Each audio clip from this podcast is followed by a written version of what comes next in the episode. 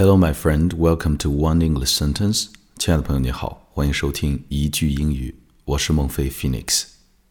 首先，特别感谢昨晚上那首跑调的《Yesterday Once More》，让我明白大家对我的包容和支持绝对是真心的。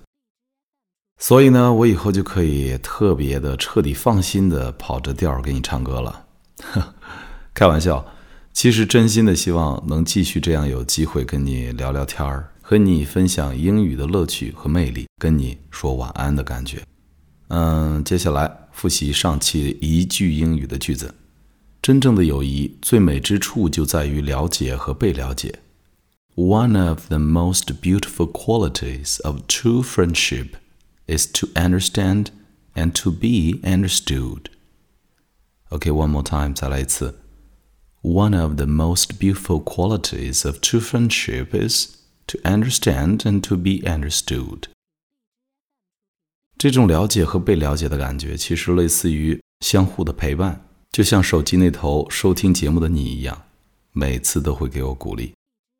好了，来看今天要学习的这个句子，也是特别想要说给你听的，叫做“希望有一天我可以不用对着手机和你说晚安，因为你就在我身边。” I wish someday I could say goodnight to you without my phone, because you are on my side. I wish someday, 我希望有一天 I could say goodnight to you without my phone, because you are on my side. I wish someday I could say goodnight to you without my phone, because you are on my side. 好了，稍微加快速度。I wish someday I could say goodnight to you without my phone, because you are on my side. I wish someday I could say goodnight to you without my phone, because you are on my side.